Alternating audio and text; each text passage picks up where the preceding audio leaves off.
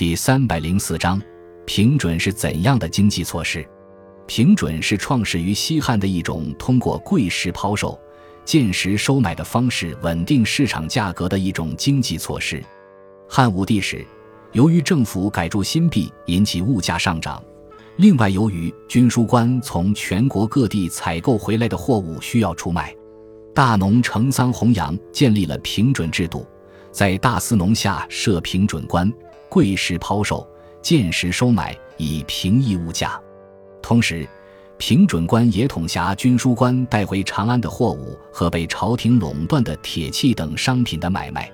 由此国库收入迅速增加。平准制度表面上是为了避免贪婪的商贾囤积居奇、平抑物价，而实际上则只是将商人的巨额利润转移到了朝廷手里，乃是一种国家商业垄断。简单说，就是与民争利。平准制度成为后世历代朝廷解决财政困境、增加国库收入的重要手段。